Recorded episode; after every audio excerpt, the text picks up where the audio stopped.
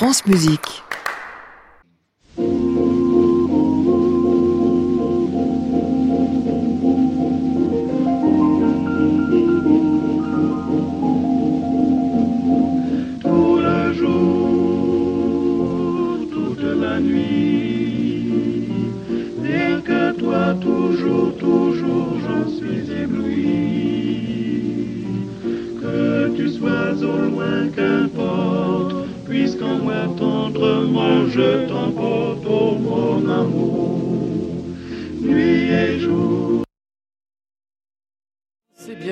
Classic Club sur France Musique. Votre séance critique, puisque nous sommes vendredi, nous permettra euh, ce soir de parler de disques. Un Bruckner pour Andris Nelsons, une vie de héros pour un certain Thomas Zondergaard, le Chopin de Jean-Paul Gasparian et le Schubert d'Andras Schiff. Mais nous commencerons cette émission avec Manon, celle que chante Patricia Petitbon actuellement même sur les planches de l'Opéra Comique à Paris.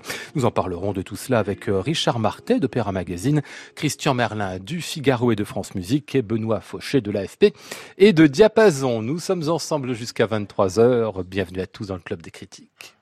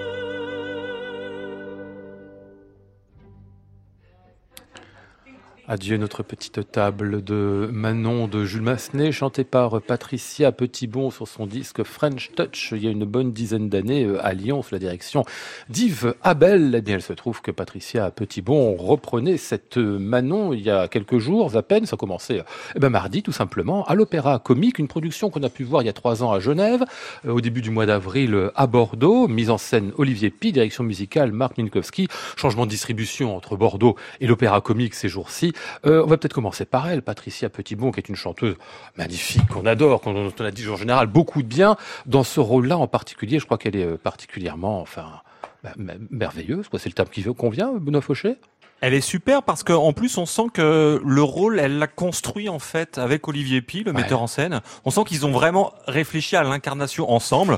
Donc voilà, elle est cette euh, bah, cette femme en quête de liberté, euh, plutôt une, jeune femme, hein, dans, on le livret. Euh, et on, alors évidemment là, elle est mise en scène évidemment en, en, en, femme de petite vertu dans un dans le monde de la prostitution peut-être avec des échos plutôt années 1940 hein, euh, un monde de gangsters euh, le Paris interlope euh, voilà le Paris des bouges etc alors c'est assez clinquant c'est le Olivier Pi quand même avec beaucoup d'effets un peu clinquants un peu trop peut-être.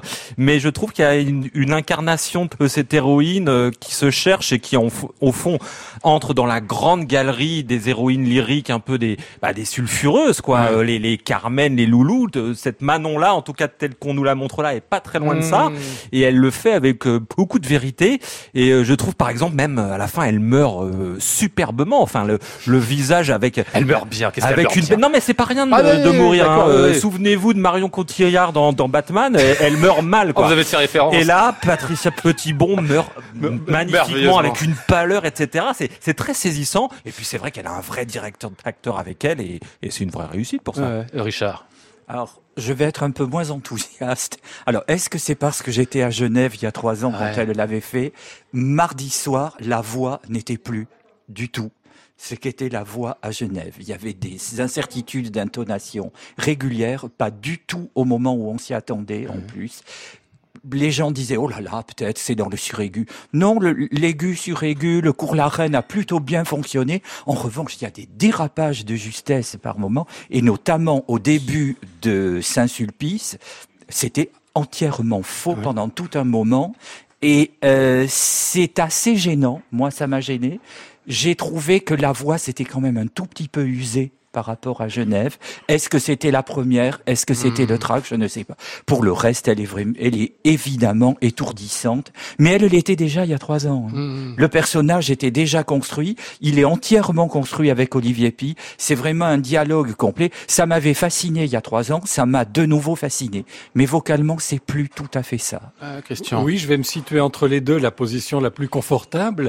Euh, c'est vrai que vocalement, on avait l'impression le, le soir de la première d'un d'un certain fléchissement et, aussi d'ailleurs d'une perte de, de, palette de couleurs, euh, comme mmh. si le, la, la, voix était devenue plus plus monochrome et qu'on parfois on, sentait l'effort d'une certaine manière. Ça ne m'a pas gêné, euh, j'avoue, parce que l'incarnation est tellement unitaire et, et tellement cohérente que euh, ce qu'elle propose du personnage, finalement, j'allais dire, c'est à prendre ou à laisser. Et ça tient, ça existe en soi tout seul. C'est, euh, j'allais dire, la Manon de Patricia Petitbon hmm. et Olivier Pi. C'est une vraie interprétation. Quoi. Oui, ah oui, oui, complètement. Hmm. Et, et d'ailleurs un regard sur le, le, personnage qui est un regard très très profond.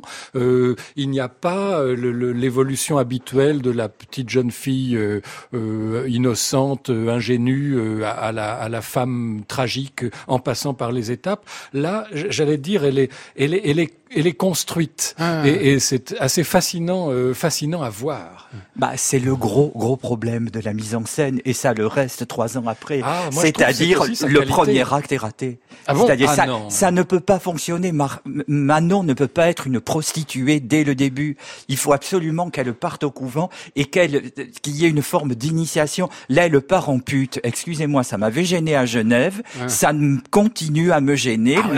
les premières 20 minutes, pour moi, ne collent ni avec le texte, ni avec ce que voulaient Massenet et ses librettistes. Ah ben c'est précisément moi ce que j'ai trouvé fascinant. Euh, Lescaut, par exemple, il le dit de lui-même. Il dit qu'il est un horrible personnage et on comprend très bien qu'il vend sa cousine en mmh, fait. Mmh. Et ça, c'est très crédible. Elle, elle est trop prostituée ah oui, mais Elle dit aussi qu'on lui reproche dans sa famille de d'attacher de, trop d'importance au plaisir. Et moi, je trouve c'est très crédible. Oui, et puis par ailleurs, on peut quand même un peu échapper au au caractère euh, très daté de ce livret quand même. on va pas se cacher, il y a quelques longueurs hein, dans, dans, je sais pas si vous savez, cette Richard, écriture. longtemps qu'on Donc, euh, euh, enfin moi je trouve que voilà, elle y met tout de suite une, une espèce de, de, personnage très cohérent effectivement.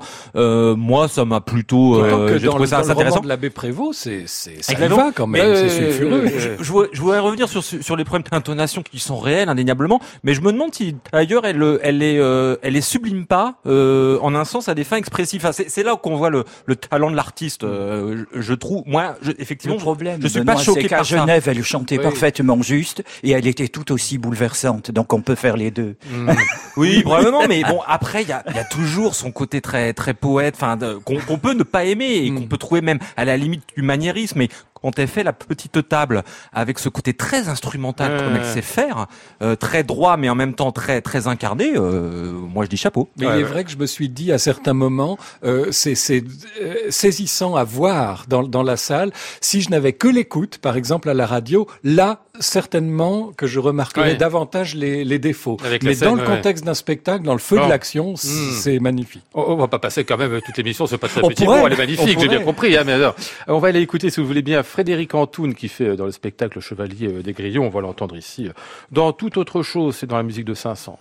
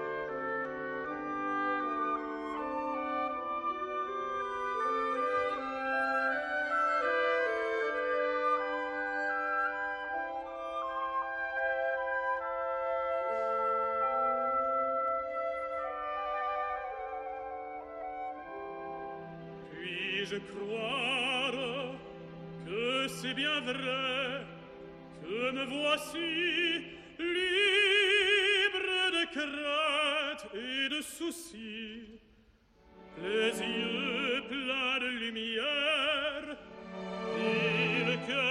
flamme.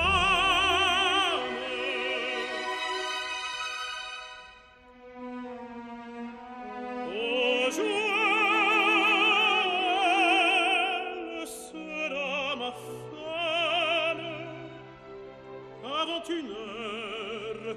Elle doit être ici.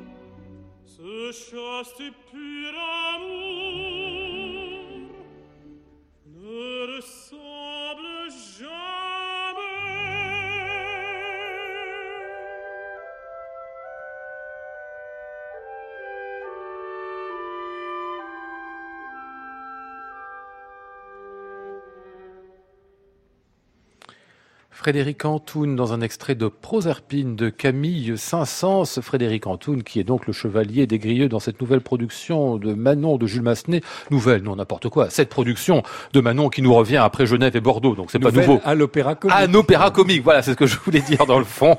Marc Minkowski et Olivier Pi, on reviendra sur eux dans quelques instants. Frédéric Antoun quand même sur le chevalier, qu'est-ce qu'il faut en dire, euh, euh, euh, Richard? Ah, j'ai absolument adoré. J'attendais Monts et Merveilles et j'ai eu Monts et Merveilles. Depuis Saint Gérald dans l'Acmé à Montpellier à l'Opéra Comique, j'attendais qu'il fasse un autre grand rôle français de ténor demi-caractère. Et là, ça a été la voix est superbe, la diction exceptionnel. Il a un jeu d'une intensité qui fonctionne extrêmement bien avec Patricia Petitbon. Du coup, moi, j'ai trouvé le dernier acte bouleversant et c'est le, vraiment le meilleur moment de la mise en scène d'Olivier Pi, qui est à son zénith absolu. Il y a une vérité. Moi, moi, j'ai été pris au tri. Bah, je crois que ça marchait pas au premier acte. Vous allez dire, ça n'empêche pas. Mais, le, mais le dernier fonctionne très bien. À Genève, ça fonctionnait pas parce que Bernard Richter n'arrivait pas à chanter des ah grilleux. Mais là, avec un vrai des grilleux, le duo Petit Bon Antoun, c'est extraordinaire. J'ai, j'ai tout aimé. Il y a la passion, il y a le feu, il y a la poésie, un rêve sans aucun aigu détimbré, vraiment chanté sur le fil de la voix à la perfection.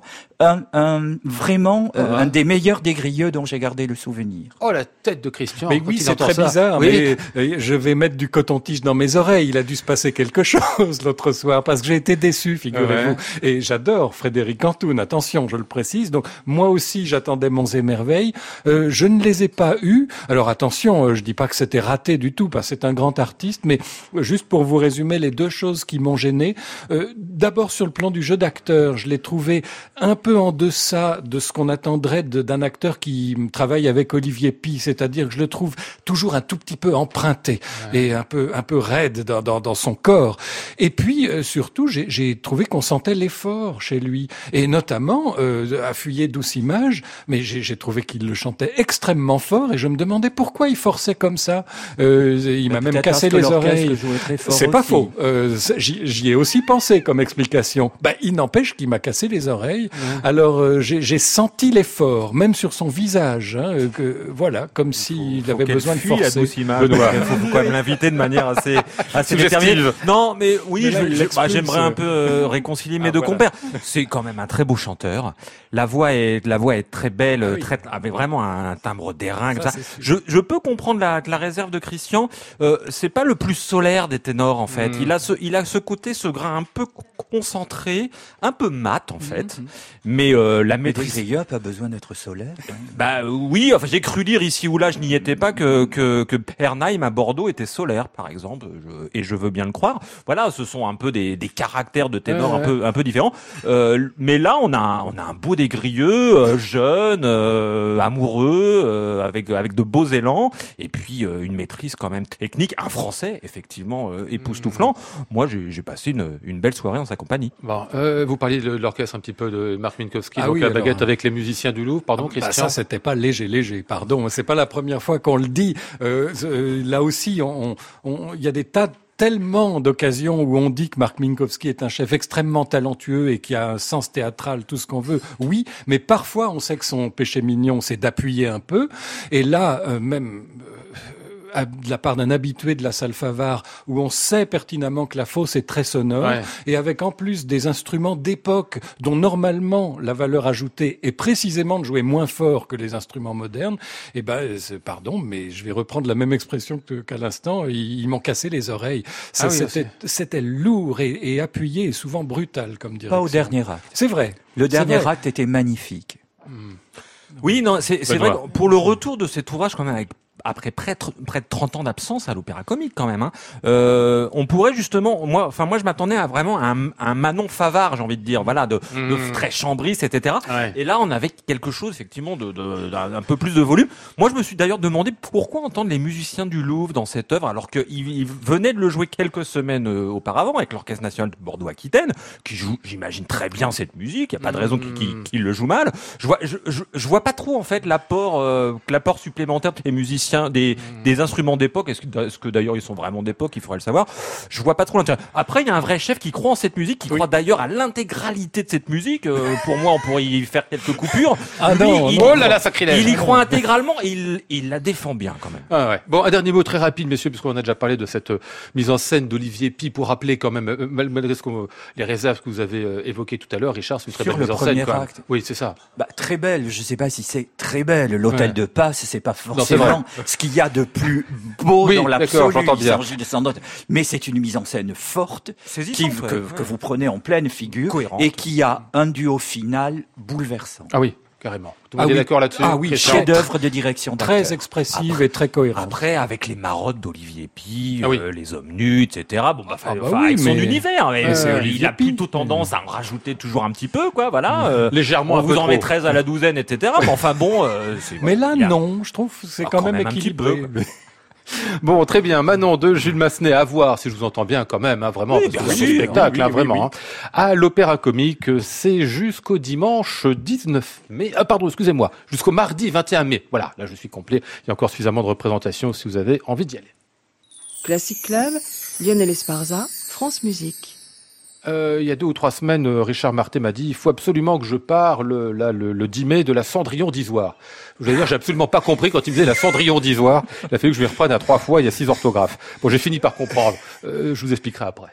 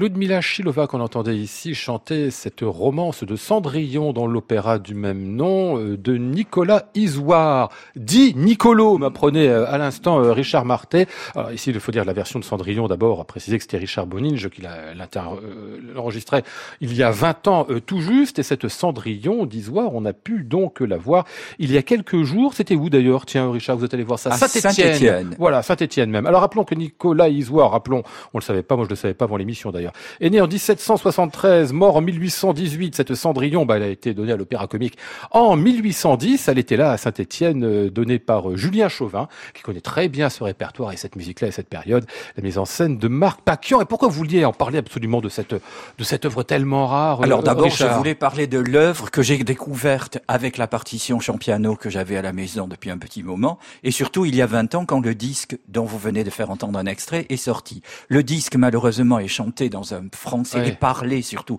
parce que c'est vraiment un opéra comique avec beaucoup de dialogues parlés dans un français absolument abominable.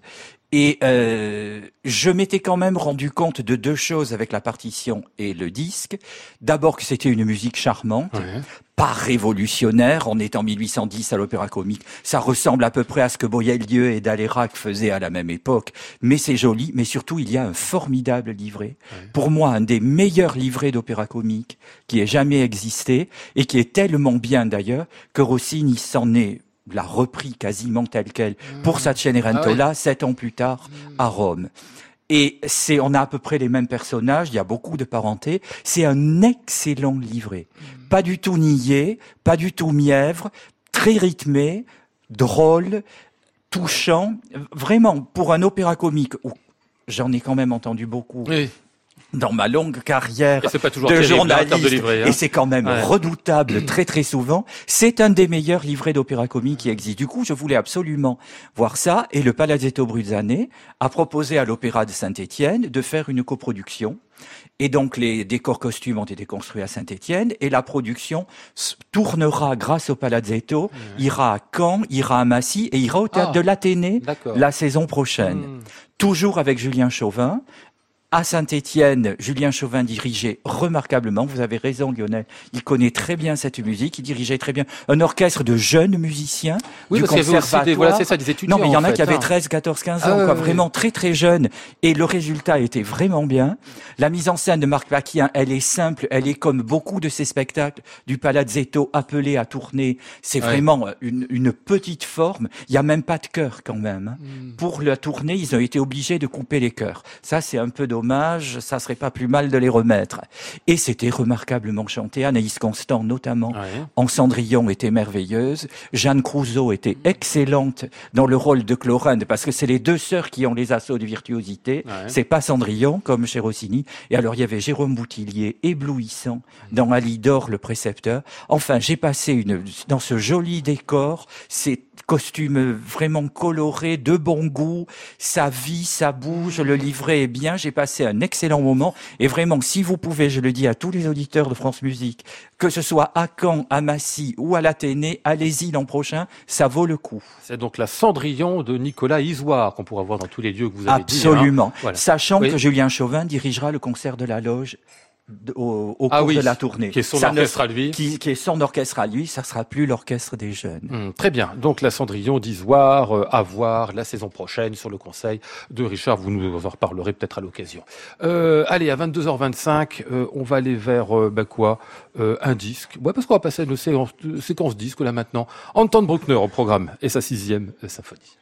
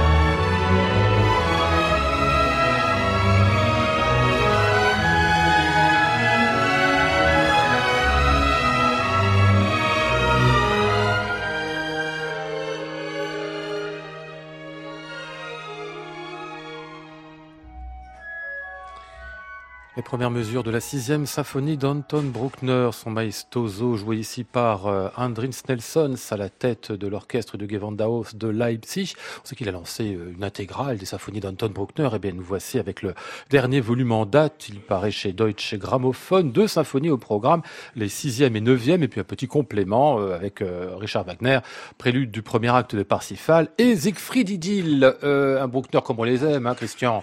Oui, c'est un disque très intéressant à plus d'un titre. Euh, d'abord parce que c'est un disque symphonique mhm. euh, capté par une major compagnie, Deutsche Grammophon. C'est de plus en plus rare. La plupart des orchestres aujourd'hui, s'ils veulent faire du disque, le font à travers leur propre label, auto autoproduit. Euh, c'est intéressant par rapport à la carrière d'Andris Nelsons, qui est un des chefs, disons, quadragénaires les, les plus intéressants du moment et qui est aussi un des plus suroccupés parce qu'il est à la fois directeur musical de Boston et du Gewandhaus de Leipzig. Et dans chacun des deux, il fait une intégrale, Shostakovich à Boston et euh, Bruckner avec à chaque fois un complément Wagner à Leipzig. Et on sent que vraiment il y a son souci de d'exploiter la couleur spécifique de, de, chacun des deux orchestres. Et moi, c'est ça qui m'a peut-être le plus euh, attiré dans, dans ces disques, c'est que Nelsons à Leipzig succède à Ricardo Chailly, mmh. qui avait vraiment mis une marque, une patte euh, sonore à Leipzig, fait de beaucoup de clarté de la part d'un orchestre allemand qui était plutôt réputé sombre et mat. Et Nelson, on dirait qu'il a envie de revenir à une sonorité plus germanique, mm. plus sombre, plus fondue. Et ça marche très bien, notamment dans les Wagner. J'ai adoré les, les, les, deux Wagner qui sont très, très pleins de, de ferveur. En revanche, j'avoue, les Bruckner, bien sûr, m'ont beaucoup plu ah parce que l'orchestre joue superbement et la sixième est, de grande qualité. Mais par exemple, dans la neuvième, on attend quand même un investissement, une hauteur de vue, euh, j'allais dire plus visionnaire dans le côté métaphysique et tragique. Ici, j'ai trouvé ça un tout petit peu en surface, ah on va dire. Ah mais mais c'est très c'est très réussi. Voilà, je, je veux dire c'est un problème de riche. Hein. C'est vraiment se plaindre que la mariée est trop belle quand même. Voilà, euh, Benoît. Oui, notre ami brucknerien est un peu sévère, je trouve. oui, oui. Euh, moi, j'ai bien aimé. Alors, je je sais pas s'il revient à une tradition hantée, si je puis dire antérieure. Euh, Ou si c'est sa propre. Trouve, euh, alors, je trouve qu'il joue beaucoup justement sur le travail de Chailly. Entièrement d'accord avec Christian. Euh, Ricardo Chailly a, a apporté un vent un peu bah, d'italianité, il faut le dire, hein, dans, dans cet orchestre, en flattant le, ce, que, ce qui pouvait être lumineux, notamment dans les pupitres de cordes. Mais je pense que il y avait déjà en fait ces, ces, choses-là au Game House et, et Chailly a vraiment flatté ça. On a plein d'instruments, euh, plein d'enregistrements et c'est mmh. et, et c'est marquant. Et là, là encore, je trouve, la seule chose, c'est que euh, euh, Andris Nelson vient du coup avec sa propre culture, vient avec son son geste très physique. Mmh que, que lui-même, pour le coup, a, hérité de son mentor, Marie Hanson, le, la, la, carrure un peu du geste hmm. et, et, et, cette direction qu'on peut dire assez énergique en fait. Et je trouve qu'il mêle un peu les deux, c'est-à-dire que il garde la culture sonore, je trouve globalement, un peu son prédécesseur, et il y met cette espèce de d'énergie euh, et donc il construit, je trouve, les, les deux symphonies comme ça avec un, avec un souci d'un continuum assez organique en même temps. Je trouve, le, le risque avec, avec Bruckner, c'est qu'on on soit dans des oppositions de, de blocs un peu, euh, et là on n'a pas ça. Il construit vraiment un discours et c'est, je trouve, c'est assez bon. Puis c'est quand même, c'est quand même du, du, très bel orchestre. Ah, je suis bien d'accord. et puis les, les, Wagner, oui, oui, évidemment. Euh, bah, il, il, joue sur une palette de couleurs, donc on a aussi la noirceur dont parlait Christian. Mm-hmm. Mais moi, je trouve qu'il flatte aussi les, les passages les translucides euh, qu'on peut avoir. Il flatte, il flatte un legato qui n'est pas non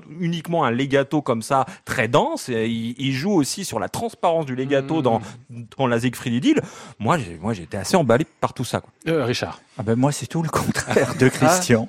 j'ai énormément aimé les Bruckner. Je trouvais ça absolument impressionnant, de maîtrise, de beauté du son. C'est exactement ce que j'attends là-dedans. J'ai été extrêmement déçu, je ah, vais vous le dire, par le prélude de Parsifal. J'attendais le même miracle que dans le prélude de Lohengrin à Bayreuth, avec le même Andris Nelsons. Je sais que c'était pas le même orchestre. J'ai trouvé ça solennel, empesé, un peu sombre, comme dit mm. très justement, de sonorité d'orchestre, comme dit très justement Christian. J'ai trouvé que ça ressemblait à du Karajan Lourdingue. Euh, il, a tendance quand même à ralentir, il est là, de prendre des thèmes Jacques Karajan, c'est pas Lourdingue, mais enfin bon, ok. Euh, bah, souviens-toi, mon cher Benoît, écoute bien l'intégrale de Parsifal de Deutsche Grammophon, celle de 82-83, mm-hmm. c'est ça, avec Peter Hoffmann. Et on entend ce que fait Karajan déjà. Ça m'a fait penser à ça. Il a un idéal, je pense, de legato et de, oui, oui, et c'est, moi, j'attendais le miracle que j'avais vécu dans le Lohengrin de Bayreuth, où il était entièrement transparent, Nelson. Mm. Là, j'ai trouvé qu'il rebasculait dans cette espèce de sonorité un peu trop opaque, un peu mm. trop, que je n'aime pas dans le prélude de Parsifal. Voilà. Oui, oui, je suis assez d'accord. Et, et, pour revenir à ce que je disais sur la, la, la le message, disons, euh, c'est un peu banal de parler comme ça, mais euh, je, en fait, vu la qualité de sa direction et, et du jeu orchestral, ben, j'ai envie de lui donner rendez-vous dans quelques années, quand il aura euh, vécu et, et, approfondi tout ça. Et je pense que là, sa neuvième aura vraiment de la, de la, de la densité émotionnelle et, euh, et presque sacrée, tellement que pour l'instant oui, là, je peux rejoindre Christian. C'est vrai que c'est encore un jeune chef.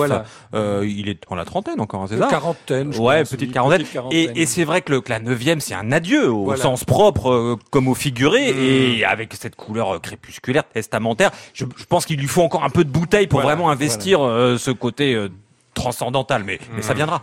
Symphonie 6 et 9 d'Anton Bruckner par Andris Nelsons et l'orchestre du Gewandhaus de Leipzig, ça vient de paraître chez Deutsche Grammophon. Thank you.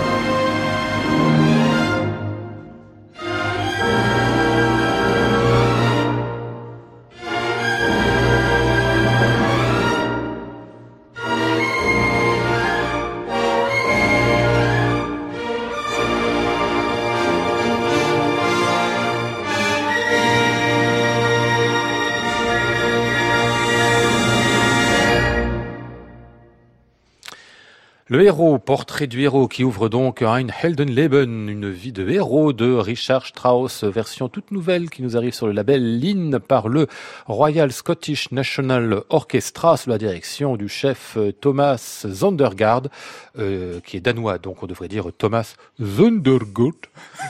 Quelque chose dans ce goût-là. Comment tu dis Non, moi je crois que c'est Zondergaard. Mais non, moi je crois que c'est Gord. Gord. bon, bon. Euh, Thomas Zondergaard, si vous voulez bien, ça ira aussi. c'est beaucoup mieux. C'est beaucoup mieux. Euh, cette vie de héros qui vous enthousiasme les uns les autres, je crois. Hein, Richard. Ah, j'ai beaucoup aimé. Alors, vous savez, ça fait plusieurs semaines que Christian Merlin ah, nous parlait ah, oui, ça fait de cette vie de héros dont il avait envie au besoin. Il était prêt à la mener en coup de cœur. Oui, oui, parce qu'on a eu du mal à trouver le disque. Hein, voilà. Et puis, puis finalement, bah, je trouve que ça a été une très bonne idée de la mettre pour nous trois. Et bon, moi, c'est une œuvre que j'adore la discographie est blindée, si j'ose dire. C'est vrai que quand vous avez écouté Rudolf Kempe, puis alors en vieille cire et en jusqu'aux stéréo récentes les plus, dans toutes les prises de son, on a vraiment, moi, ça reste Rudolf Kempe, ma version préférée dans le coffret des poèmes symphoniques d'IMI. Mais bon, je mets ça, ben, j'ai été très agréablement surpris. Ça m'a confirmé ce que je savais déjà que Monsieur Merlin avait une excellente oreille. Et euh, fait venir. Et euh, j'ai trouvé l'orchestre très beau. Avec des pupitres, j'ai énormément aimé le pupitre de harpe, par exemple, que j'ai trouvé magnifique. J'ai trouvé le violon solo sensuel et fin à la fois, ce qui est exactement ce que j'aime. C'est bien de dire parce qu'il a un rôle important, hein, le violon solo. Euh, pour le moins, c'est pour ça, c'est très très très important même dans une vie de héros. Mini concerto, absolument. Oh, c'est c'est c'est un concerto et j'ai trouvé totalement envoûtant le dernier mouvement qui baigne dans une sérénité que je trouve hmm. peu de chefs ont atteinte à ce niveau. En fait, c'est exactement ce que j'attends dans une vie de héros. Alors, vous dire que j'irai plutôt écouter ça plutôt que Kemp, j'en sais rien. Mais ce qui est sûr, c'est que j'irai réécouter mm. ça. Et dans une discographie pareille, c'est déjà pour moi un gros plus. Euh, Christian. Ah bah, je suis très content. Ça a marché. Alors, vous imaginez, moi, ma réaction quand je reçois un, colis de disques d'un distributeur où il y a plein de choses mélangées. Alors, euh, voilà, on sort les disques, on les regarde euh, en faisant plus ou moins la moue, en sautant de joie. Et puis, on voit une vie de héros euh, par un orchestre écossais et un chef danois. Et on se dit, oh mais non, c'est pas possible. Enfin, j'ai Karajan, j'ai toutes les versions Böhm, j'ai Scholti, j'ai Kempe, etc. Euh, et puis voilà, donc on le met dans le lecteur un peu dubitatif. Et dès que ça commence, on tend l'oreille mhm. et on arrête tout ce qu'on était en train de faire par ailleurs pour se concentrer sur l'écoute. Et on se dit d'abord une chose, enfin quand je dis on, c'est moi. Hein. je parle de moi à la troisième personne maintenant. je me dis, euh, que qu'il euh, y a une chose qui est confirmée, c'est que l'écart s'est vraiment resserré entre les tout grands orchestres et les orchestres qu'autrefois on, on aurait considérés comme B hmm. ou C. Euh, les orchestres jouent mieux aujourd'hui déjà. Donc il y a cet orchestre royal d'Écosse qui est de toute beauté. On le connaissait par les nombreux enregistrements de Némeyer-Vie chez Chandos. Et puis après Stéphane Denève l'a pris, l'a pris en main, euh, notre compatriote. Ça reste un très bel orchestre. Et je suis impressionné par le travail de ce chef euh, qui effectivement, oui, est très hum, transparent. C'est pour ça que Richard a entendu la harpe Parfois, on l'entend pas du tout quand on se met à faire des décibels et c'est facile là-dedans de faire de l'effet.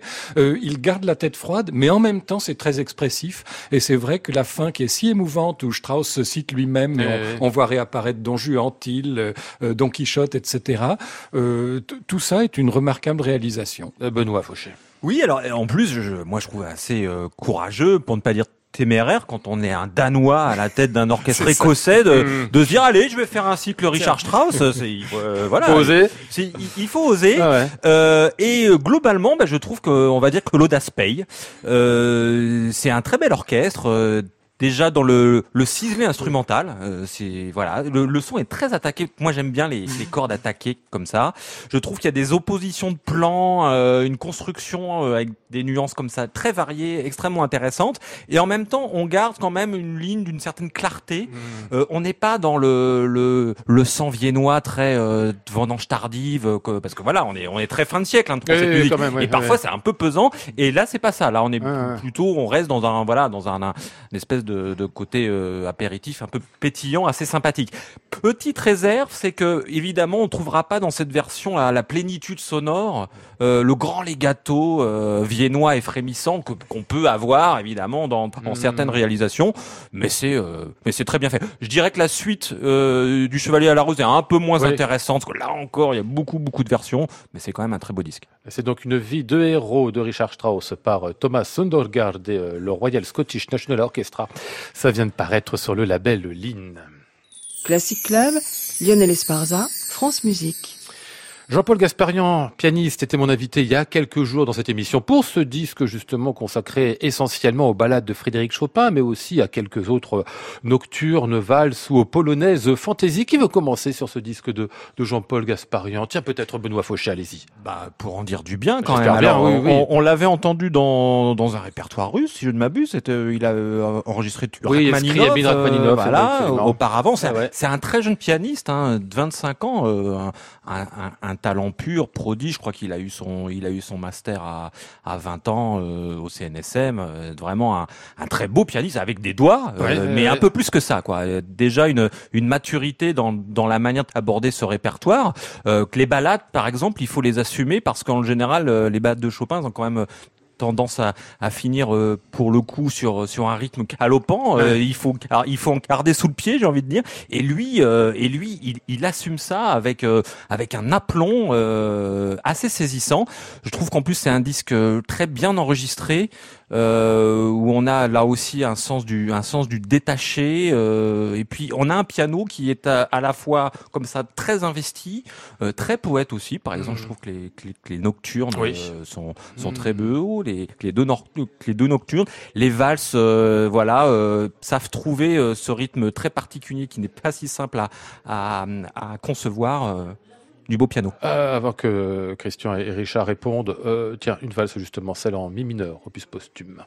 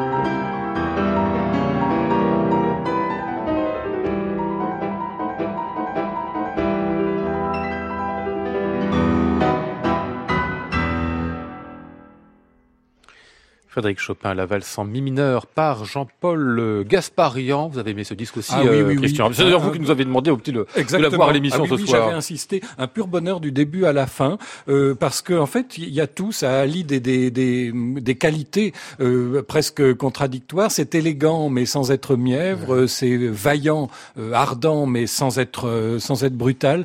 Beaucoup d'intelligence dans la conduite, je trouve, du, du, discours musical, ce qui est parfois le plus difficile chez, chez Chopin parce qu'il y a à la fois les ruptures de ton dans les ballades, par exemple, qui ont ce, petit côté euh, fantaisie euh, ou fantastique presque, euh, humoresque, et en même temps une grande cohérence, et, y compris dans le tempo. Le, le, rubato est là, mais subtil, jamais exagéré, toujours naturel, plus la beauté sonore. Alors ça fait quand même beaucoup, de qualité. Ah oui, hein. Richard. Ah, c'est tout le piano que j'aime. C'est énergique, c'est franc, sans chichi. C'est surtout c'est cette énergie, j'ai trouvé que d'un bout à l'autre du disque, qui entraîne l'auditeur, et ça c'est extrêmement agréable. Je suis de l'avis de Benoît, c'est remarquablement enregistré. Hmm. C'est très, il y a une très très belle prise de son. Donc du coup, moi je me suis vraiment, j'ai été conquis de bout en bout, et j'espère euh, réentendre. J'aimerais bien l'entendre en fait en direct. Ah dans une salle. voir en concert location. Oui, je ne l'ai jamais vu, ça m'intéresserait beaucoup. Hmm. Très bien. Jean-Paul Gasparian, dans son dernier disque consacré à Frédéric Chopin, au programme Les quatre balades pour l'essentiel, euh, polonaise valse nocturne, c'est sur le label Évidence que cela vient de sortir. Allez, le dernier disque du soir, il va falloir être un peu rapide, messieurs. Euh, pour Franz Schubert, euh, qu'est-ce qu'il y a là-dedans? Deux sonates, Deutsch 958, c'est-à-dire c'est la, la, la domineur, l'avant-dernière, non, l'antépénultième, pardon, et la la majeure Deutsch 959, qui est l'avant-dernière, plus les trois Klavierstücke Deutsch 940 46 et 4 impromptus 899. Euh, euh, Andras Schiff, faut aimer, tout le monde aime pas, hein, surtout qu'il est sur instrument euh, d'époque là, hein, qui est pas n'importe quoi d'ailleurs, hein, c'est l'instrument hein, très beau, hein, ça me c'est ça. Hein, 1820. Voilà, avec, 4 ou 5 ou 6 pédales, je sais pas quoi, un instrument. 4 pédales, c'est oui. assez étonnant. Bon, Christian. Ah, moi je trouve c'est un disque passionnant, mais ah je vous y dis tout de suite, si on le met à l'émission, ça va être un disque clivant.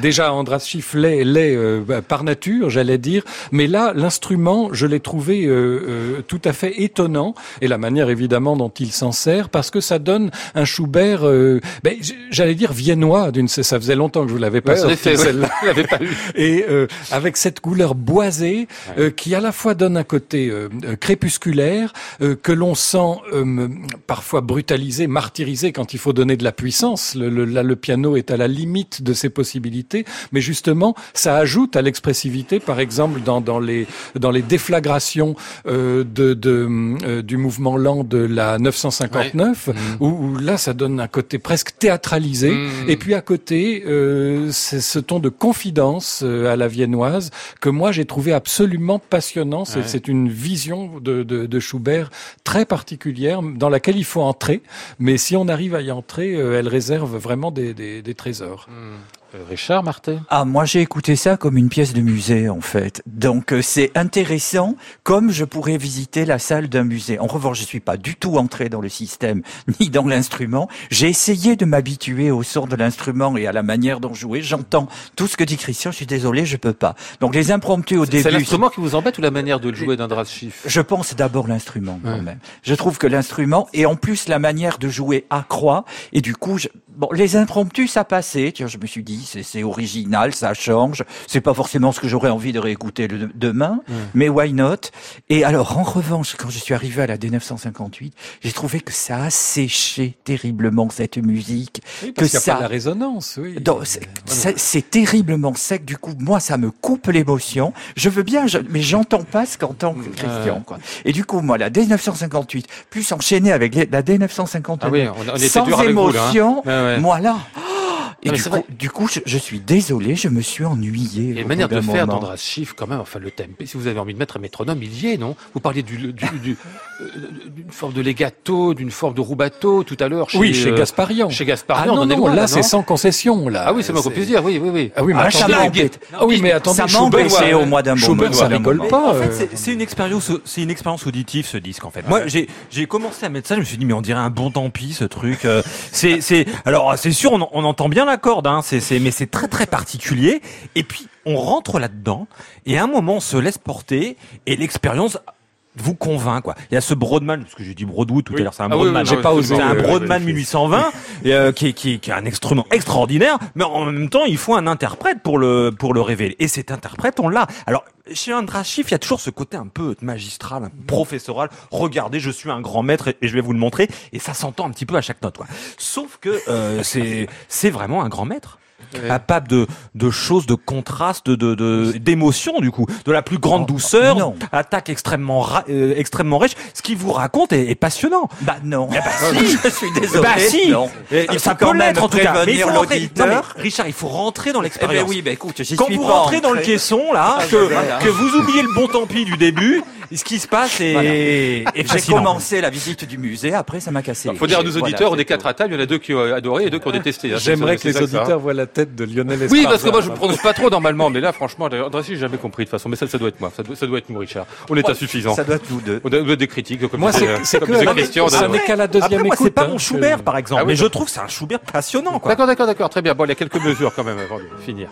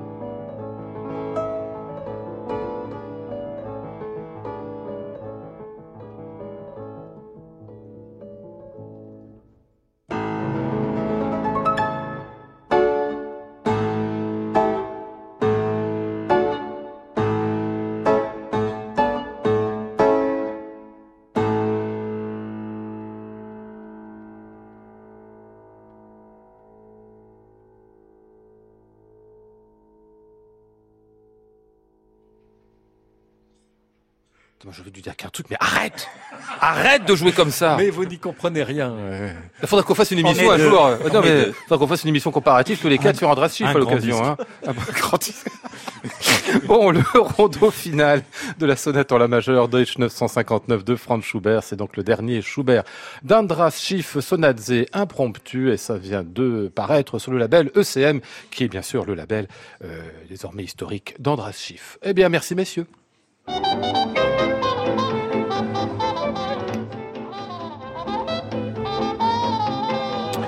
Nous étions aujourd'hui avec euh, Flora Sternadel, Maud Nourri, Antoine Courtin, Marc Garvenès et Yann Frécy.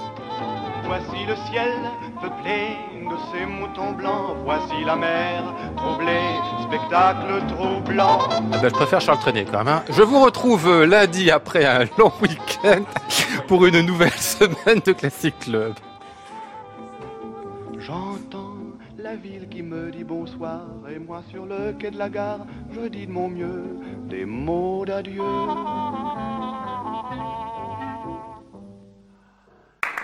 À réécouter sur francemusique.fr.